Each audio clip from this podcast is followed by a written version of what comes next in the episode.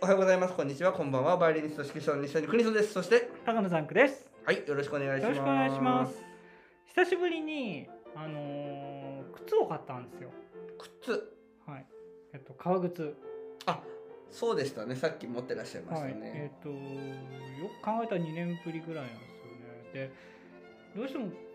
えっとダメになるので、常に2足で履き替えてってやってたんですけど、1足がもう本当にダメになっちゃって、何ヶ月ぐらいかな。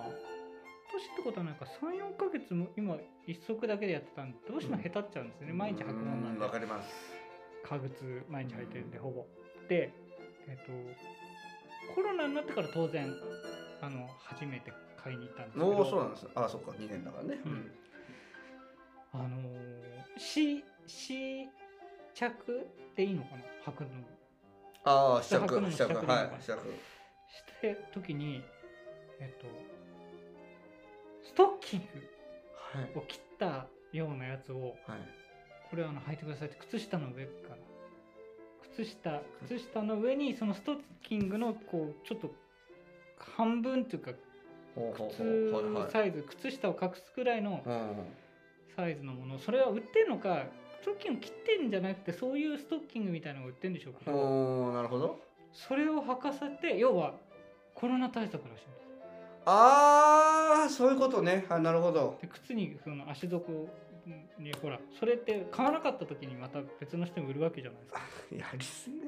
けど、まあでも今だよね。なん当かたり前だよすごいね。それがなんかちょっと渡されて、なんかちょっとストッキング地なんですよ生地がうんうん。ストッキング履かないじゃないですか男は基本ねうん、なんかちょっとゾワゾワし今ねあの夜10時なんであね、まだ全然違う、うんまあ、いやいやじゃあちょっとどうどうしたどうどうしたなまんかあそういうの履く、そういうの履くね自分は履かないどじどゃんどうですか良かったですかいやそういうゾワゾワしたちょっとごめんなさいゾワゾワって言い方がおかしかったけど、うんあ普段履くわけがないものをあそっ履ちくっねていうあ変態な感じじゃなくてね違う違う違うでもなんかずいぶん前見たんだけど男のストッキングみたいなその要は、えっと、ここを締め付けることであのなんていうの美容じゃないけどあ知ってます知ってますそういうのであったっていうのは聞いたことありますけどうーんなるほどねななかなか着ないものをそうそうそう重ねそうてえー、でで靴はちゃんとあったんですそかう靴はありましたでもやっぱりそれって薄い1枚ではありますけど、うん、でもそうするとやっぱり履き心地ってちょっとね違いますきよねつくなるじゃないですか、うんでもまあきついぐらいのやつを買いましたでうもんサイズは今のサイズと同じサイズなんで足のサイズって変わらないじゃないですかあんまりね二足買ったんですか1足だけです2足買いたかったんですけど、うんいいのがいなろいかっろたいろまあいろいろ予算の問題そうもであっすてか。なんか二足買うと安くなることとか多いじゃなあいですか。それはねあの ABC ストアバーと。ねあ、そういう場所で買ったんじゃないんですね。あのちゃんとちゃんとちしゃたんととこでし。たものを買っているんで革靴とだけとあのスーツだけはちゃんとしたものを私は買うという主義なので、やっぱり違いますか。うん、でもねそれでもいつも買うよりはあのいつものブランドではないブランドを買ったんですけどでもまあなかなかいいやつですね僕革靴は絶対にあの走れることができるああなるほど、革靴しか買わないんですよ。その、はいなんかちょっと特殊なはスーツでもない。い、ないですもう本当にあの紳士グッズですああ、そうか。やっぱりき機能性よりそのデザイン性をやっぱり重視そさうでれする。ねそうですねあのこれもう古いから今のはそうじゃないかもしれないですけどえっと女性が必ず見るのはベルトと靴だっていうんですよねそうか。ベルト。はい、ベルトと靴を見るって言いますよね。まずいな。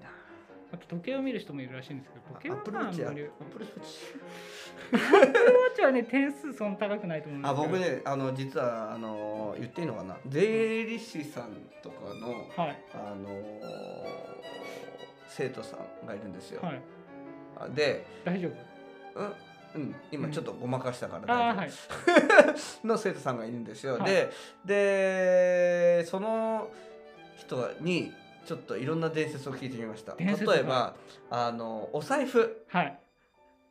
このそのお財布の値段の150倍がその人の年収だとあかあなんか言そういうますよね本あるじゃないですか、はい嘘ですってうん。であと長財布にした方がいい、うん言いますよね。い。や億万長者の人があの小財布で持ってきましたよとかうん。言ってました、うん。でえっ、ととプラスなんだっけな、えっと、時計も、うんじゃあとじゃあやっぱりロレックスの時計してんですか、うんと聞いたら「うんいやアプローチでした」って言ってたから、へアプローチしすることになりましたこれからーそれあのビル・ゲイツがたまにマック食べたらみんなマッ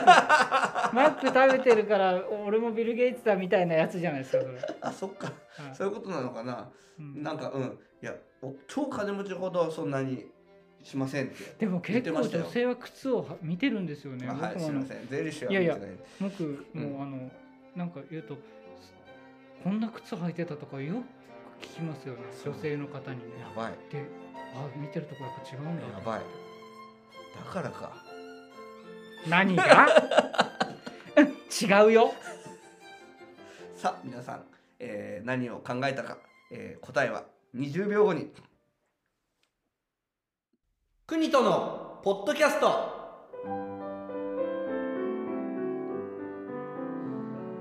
国とのポッドキャストこのポッドキャストはバイオリニスト指揮者の西谷邦人さんが音楽趣味その他興味のあることについて語る配信番組ですこの番組は Apple Podcast、YouTube、Anchor、Spotify などで配信されているポッドキャストですのでチャンネル登録・購読をお願いいたしますまた Twitter アカウント、Gmail アドレスも開設しておりますはい、えー今日はですね、うんえー多分はい差し迫っているであろう、はい東京オリンピック2020はいについてお話ししていきたいと思います。もし万が一中止とかなんかキャンセルにこの日にち今今日は6月15なんですけど、はいえー7月6日の時点で、はいえーなんだろうはんななくなってたら、うんうんちょっとまああのお笑い話としてはい聞いていただければなと思います。はい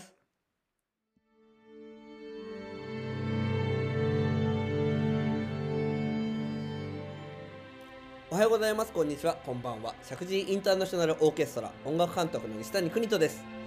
石神井インターナショナルオーケストラ略して社交系は東京都練馬区石神井公園を本拠地に演奏活動を行っている弦楽オーケストラです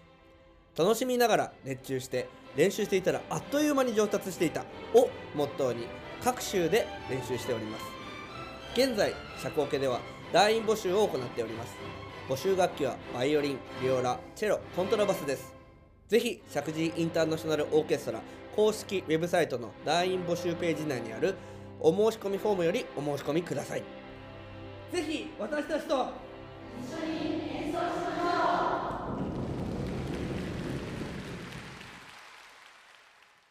はい、えー、CM 開けました、うんえー私ですね、はいオリンピック反対してたんですよね、はいはいはいなんかねそういう回ありましたよまあ、はいもうあのオリンピック反対してるとはい宣言しました、はいけど今日6月15日現在、はいうんもうソフトボールの人とか来てるんですよね、うんうんオーストラリアオーねス。トラリアもうねねやっぱ来ちゃったら僕何も言えませんよもうね来ちゃってはい帰れとは言えないし、来ちゃった人にもうおおもてなししないっていうのはやっぱり日本人魂なのなんだかわかんないですけど、 うんそういう気分なんではいもう賛成って言いたくないけどう、ん OK 派になりました。なるほど。うん、もうオリンピック嫌だよ僕はやっぱりコロナでね自分もはいでえで、まあ、前回も言いましたしけどはい。もうリサイタルも決めましたし、うんうん。。ねもう前向きになっちゃったんで完全に、はいはいもうもうコロナ脱出してゴーっていう感じなんでうん。そうするともうオリンピックのおかげみたいになってきちゃってるんですよだからお反オリンピックだったくせにうん。だからはもうオリンピックやってんだからもういいじゃないとあ逆にね。やってやるとうん。だから反面教師みたいになって、うん。えーそう考えるとオリンピックに感謝せざるを得ない状況というか、うんなんというかまあだから OK だから仕方ないのでうん。興味を持つことにしましたよ。はい。でじゃあな今年はな何が楽しいんですかダンクさんこのオリンピッあクは。のー正直全く共感できないんですけど。あ今のねはい、ちょだっけとどあのーいいですよいいですよえ本当に全く共感できないはいですね。はいはいはいただ。かといってその抗議デモをするほどの僕の熱量も特にもないので、うんうんまあね行くとこだけ行けばいいんじゃないってでも、ねえあの逆に言うと飛び込みのねうん代表は、あの予選出場自体とか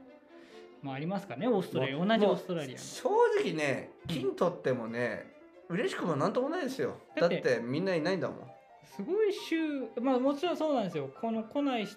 ね全然来ない国もあるしすごいシュールですよねあのーシュ いやールってマジでいいかあらのなニューニュース番組で今あ日何何百人あの今日の感染者は何百人ですーうんじゃあ次はオリンピックですっていうのおかしいでし笑うしかないですょ、ね金メダルとか言われても笑うしかないよ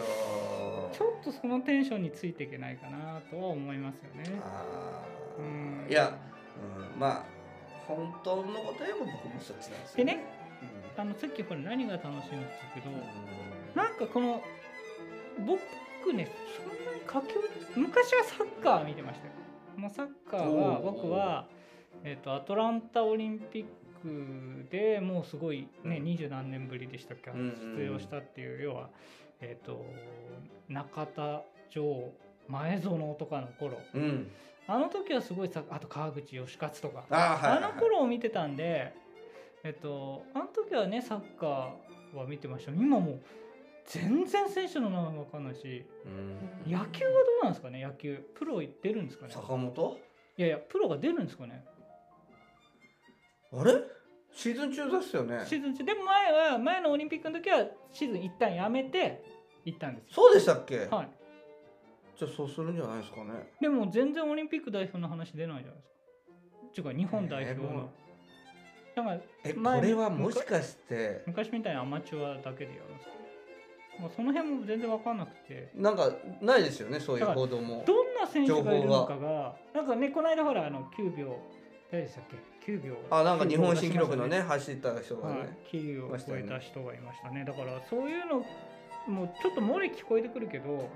でも全然わかんないんですよコロナの方が音量が大きいですよねニュースの聞こえてくる音量がうんね、し、まあ、スポーツを見る余裕も今ないんじゃないんですけどないですよね個人的にねだから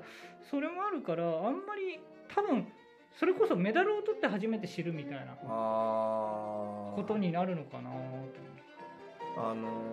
ー池江選手はいはいはいオリンピックね、はいはいあの人のこの間なんか予選で2位だったらしいんですけど、はいはいね、出てたんですけど、うん1位の人特集されてませんでしたよあ本当普池江通選手が残念ながら2位でしたって言ってインタビューで2位であいや悔しいですみたいな1位の人どこ行っちゃったのみたいなあーまあそれはそういうさそう報な道んので仕すよね方ってどう思います1位取った人かわいそうじゃないですかうんまるでね何もなかったようにうんうんでそこそそういう報道の仕方もねどうかなと思うしなあとはあのもう僕あのもう今オリンピック選手で今知ってるの大坂なおみがなんか、ああ代表になったんでしたっけ、うん、代表になったってあれうつじゃなかったのってあまあねでも選ばれた 選ばれた、まあまうつ病ってそんな簡単に治るのあ、あのうつ病の話はちょっとやめましょうあそのうっかていうのはあの、うんやっぱりあれはねいろいろあるんですよいろんなパターンがあああるそのうでかそういうことだねうんあのなるほどそれはねあのそそれはうつ病なのとかけ、うんあの要はそんな治るもの治ってない可能性というか治ってないけどそれは一生付き合わなきゃいけない人もいるいますからあーこればっかりはちょっとなんとも言えないんだけど、そあので大阪選手もオリンピック代表やったーってなってるかどうかもわかんないから単純に成績で選んでる可能性はありますから、まあ、当然トップ世界トップランクですからねだから、そうねその人は選ばれないわけはないですよねラケットをねあんなね破壊するような行動する人嫌なんですよ 僕はだっていうかもうテニス界ってそれって OK らしいじゃないですか多いんですよねそういうだ人かねらそテニスをやる人たちってそういうもんなのって思ってだって天皇陛下のさああやあってのま美し智た子ね様のと、ね天皇陛下はの、いね出会いってテニスだったじゃないですか、はいやっぱりそういう紳士的なものっていうふうに持ってたのになんだあれと思って最近のあぶち壊しですよねーいやーあれでもまあなんであれをルール違反にしないんだろうって思いますよ、ね、あでも罰金はあるんですよねえああそうなんですか、いこうやって破壊したら罰金はあるんですよでも罰金なんて大したことないんだよあの人たちはスポンサー料すごいもらってるからそうですけどそれはそうですけどまあそれはなんていうのあのやりたくてやってるわけじゃないまあもちろんそうでもまあ難しいかなスポーツっ僕だっててス音ポー程ツって外もしとてもとバリンねボキなんておったらもう大変なことになりますよねでもほらロックバンドはあのギター壊しますからだからそうい そううそうそうそういうスポーツなのそうだかからスポーツって基本そうじゃないですか基本紳士のスポーツなんかないんですよ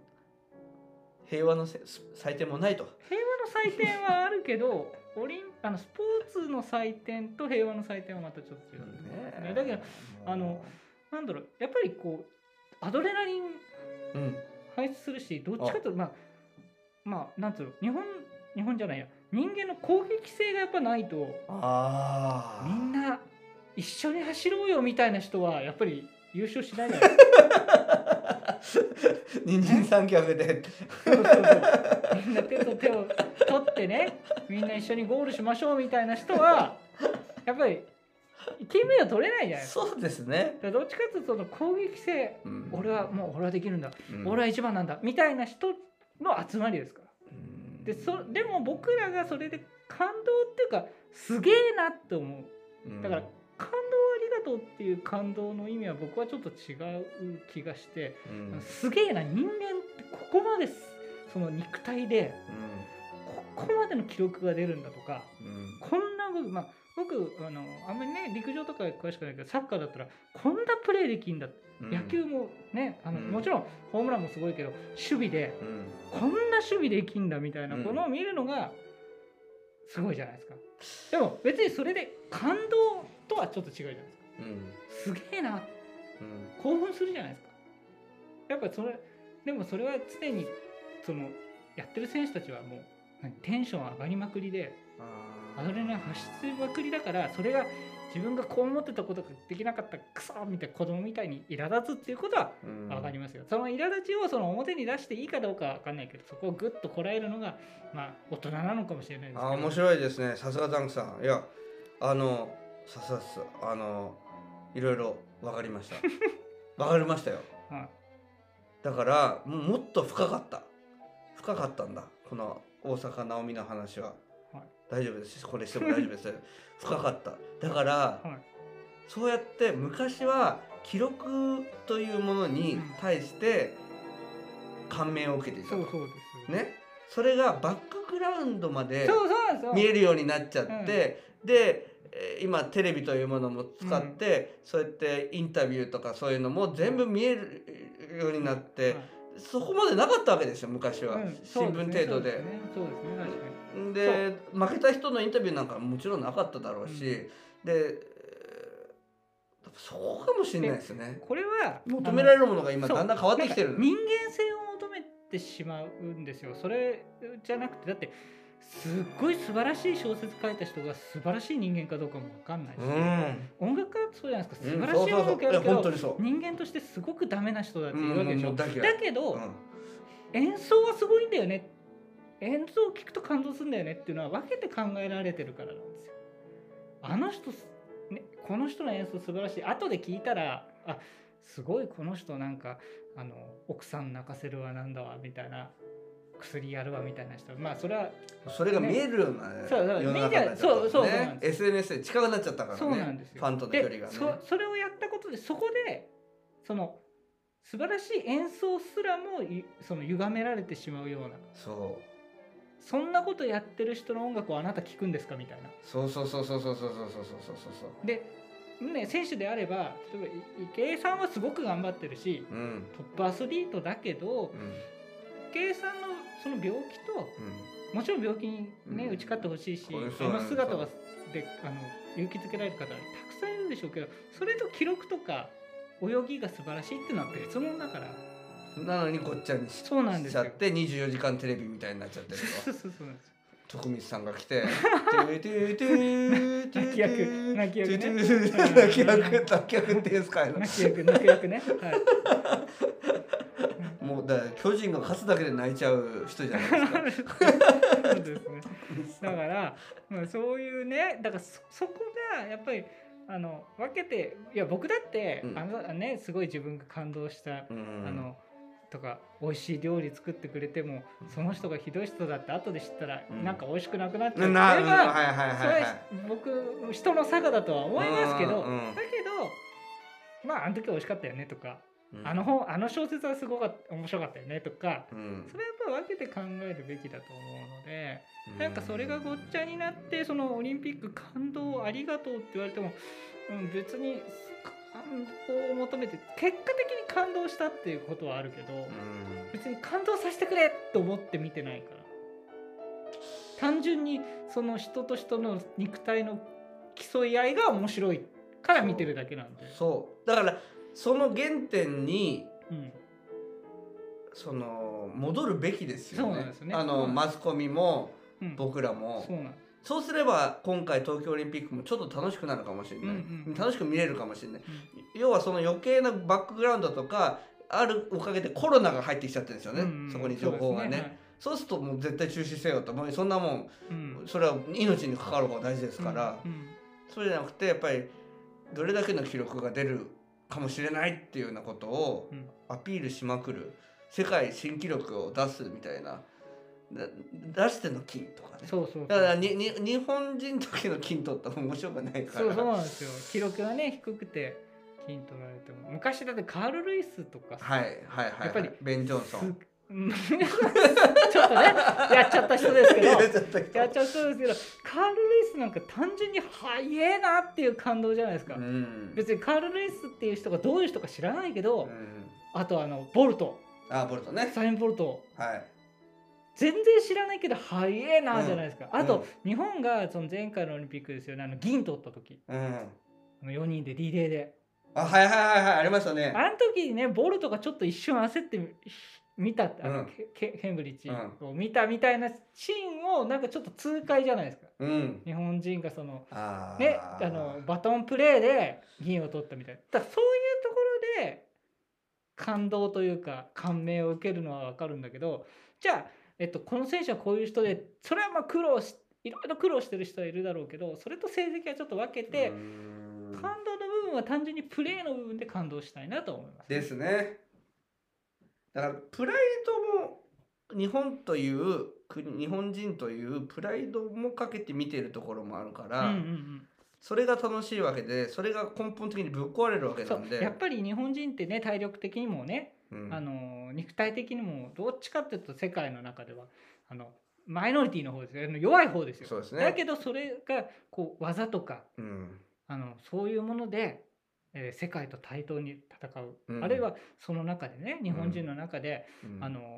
日本のトレーニングをやって、うんえー成績いい成績もう金メダル取るとか、うんそういうのがチームプレーでね取るとか、うんそういうところのなんか世界とのしのぎ合いうんみたいなのが感動を呼ぶんで。うんその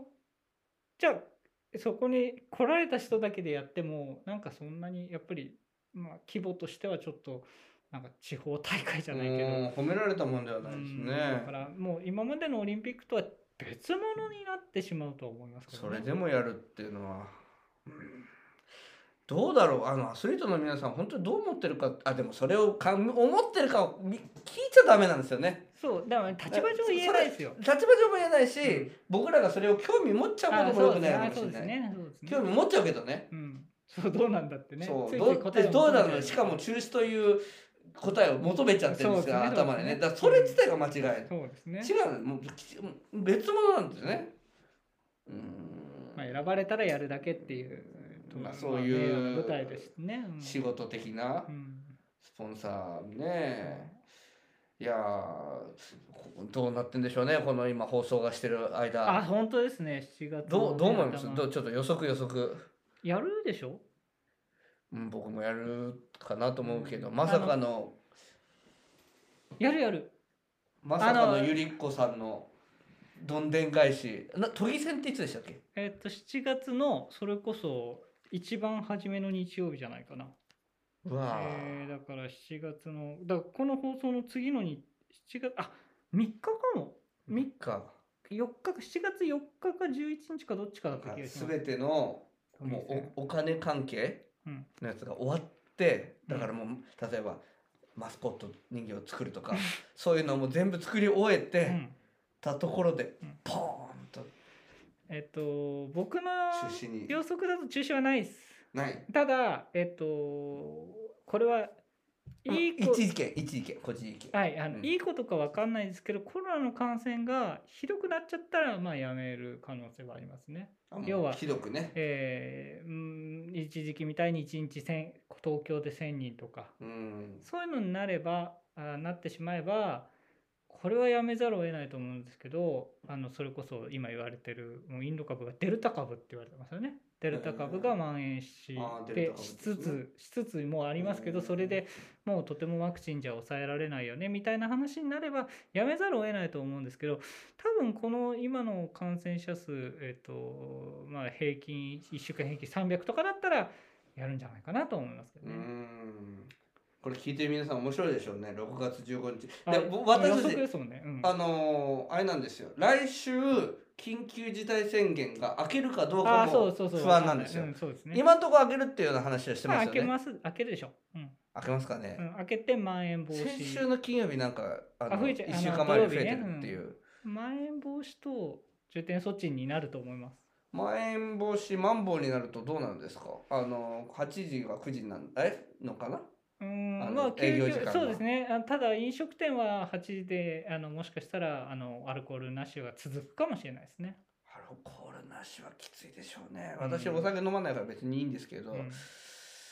でもちょっとかわいそうですよねそうですやっぱり好きなね人でもまあ今日なんかねあの 明らかにやってんのみたい な店ありいまやしたよ。いっぱいもうあるみたいですね,、うんね普通にねもうだから罰金食らった方が食らっても何ともないっていあーうそねそですねお店はそうしてるって話ですけどね、ういやさあこの話皆さん笑って聞いてくれてればいいなとそう思いまですすねね本当ですね健康だけには気をつけていただそきたういなんだよ実は緊急事態宣言続いちゃったんだよこの後なんああとーそかうねですねありますねいやーなんとか来年どうなってんだろう来年もうい大丈夫だったかな僕うやっぱり勇み足だったかないいやもう今決断するしかないでしょそうなんですよだってだからホールとかも全部しなければ取んなくちゃいけずないっとあの要は開けるのはもう完全に開けることはないかもしれないですよねもしかしたら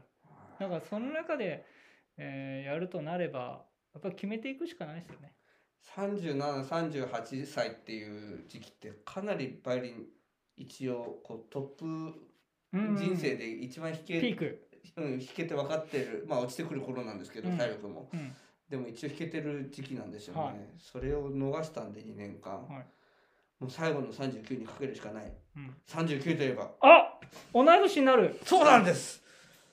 追いつ高かれちゃのっ残たクが国と残クになるんです本当だ。だだかからら、の残酷おかしいですよ。えおかしいに西谷く残酷でしょ。でも国とって名前つけたいからう国と残クに変更しよう かな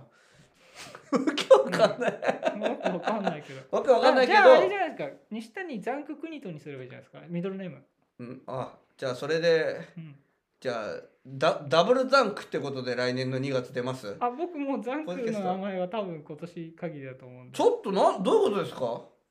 えっと、多分不惑を迎えると思うんで。不惑ってどういう字なんですか不惑っじてゃあ僕は残酷の、はい、不惑を迎えると思うなんですかどういうことちょっとあのバイオリン十字剤にもザンクっていう名前書いて もう約束したんですよいやいや絶対一生ザンク使いますよねって言ったらうん一生「大丈夫大丈夫使う一使う」生って言使っう。て一生は使うけ言ってたんどで、すけどはい、あの、クイントさんが残酷になるんだったらちょっとやめます。あでも絶対いや名乗りませんよそんなふざけた名前ふざけただと親からもらった名前をな 親親からもらった名前を親じゃないですよもっと怒ってくださいでも今のは今のだと完全にに僕が悪い人になるんでうんだかまあらまあいい、ふざけた名前なんてねそんなこと言ったら失礼でしょうん、なんですよね人がさ一生懸命考えたさ違う親からもらった名前ですから親はつけない親んからです使った名前じゃあ何生まれた時から39歳なそうのなのそうなの、 1歳0歳から100歳まで39歳うん、失礼しましたいろ いろ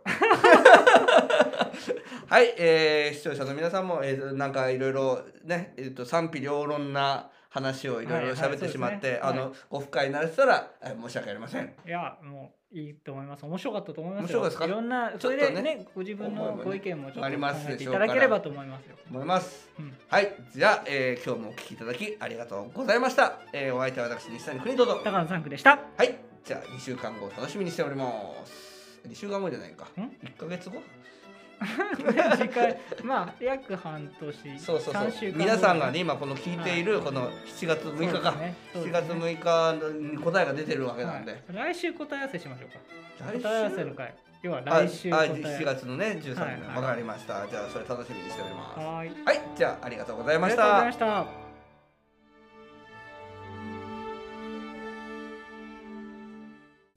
おはようございます。こんにちは。こんばんは。国とインターナショナルユースオーケストラ音楽監督の西谷邦人です。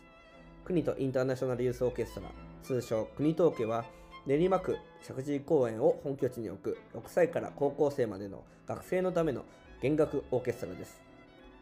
現在、国とインターナショナルユースオーケストラでは、団員の募集を行っております。募集楽器はバイオリン、ビオラ、チェロ、コントラバスです。